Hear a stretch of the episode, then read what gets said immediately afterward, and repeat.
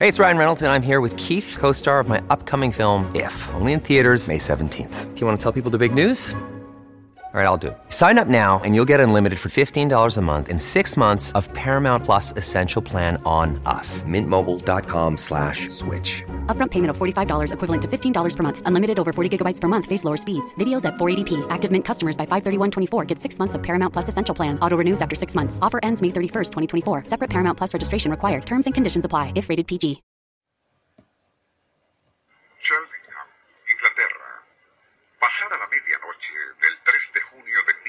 1882, y en la casa paterna de Rosina de Spart, esta se disponía a acostarse cuando ocurrió algo muy extraño. Comenzaba a desvestirse frente al espejo cuando vio reflejada tras ella a la figura de una mujer enlutada. De inmediato giró para enfrentar a aquella intrusa,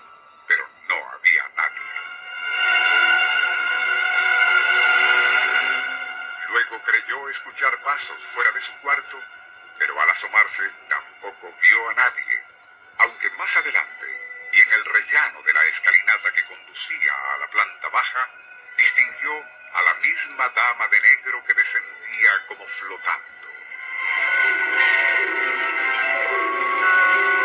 Nuestro insólito universo.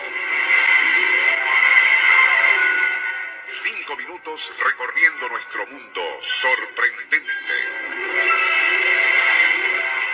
A partir de aquella visión fantasmal en junio de 1882 y durante siete años, distintos miembros de la familia de Spart contemplaron fugazmente a la aparición de una mujer a quien parecía embargarla una gran tristeza.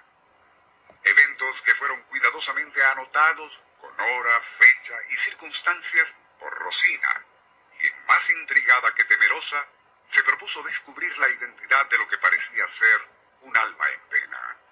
De aquellas investigaciones surgió como probable candidata una tal señora Imogen Swinhoe, quien años antes había sido amante del anterior dueño de aquella casa, siendo expulsada por aquel individuo tras una disputa por celos a finales de 1878.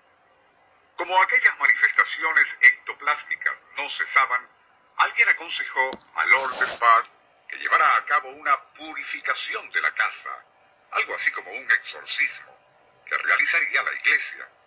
Si bien Despard no creía en tales supersticiones, terminaría aceptando aquella ceremonia que, por cierto, no tuvo mayor efecto, pues las materializaciones continuaron. El asunto llegaría a tales extremos hasta la Real Sociedad Británica para Investigación de Fenómenos Psíquicos llegó a intervenir. Pero falta de pruebas y ausencia del fenómeno cuando miembros de la sociedad se encontraban presentes hicieron que con el tiempo todo pasara al olvido. Pero en 1958, cierto caballero, residente en un piso de la misma calle donde estuvo la mansión de Spart, derruida en 1920, despertó oyendo algo impresionante.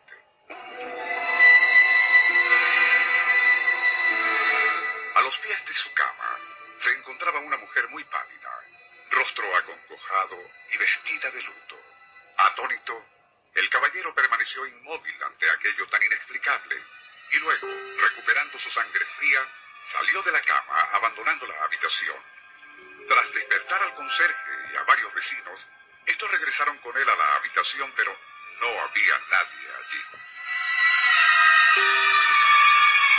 Lo interesante era que la descripción de aquella mujer coincidía exactamente con la del presunto fantasma que se materializaba en la mansión de Spar a finales del siglo XIX, según las copiosas notas escritas por Rosina de Spar y se conservaban en la Sociedad para Investigación de Fenómenos Psíquicos.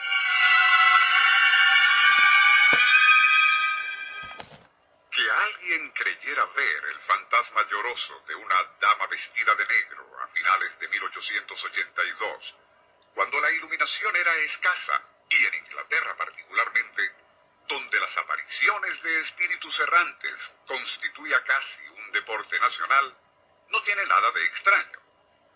Lo curioso de este caso en particular, muy bien documentado por cierto, reside en que la misma dama fantasmal materializarse en 1958 y ante numerosos testigos en distintas ocasiones.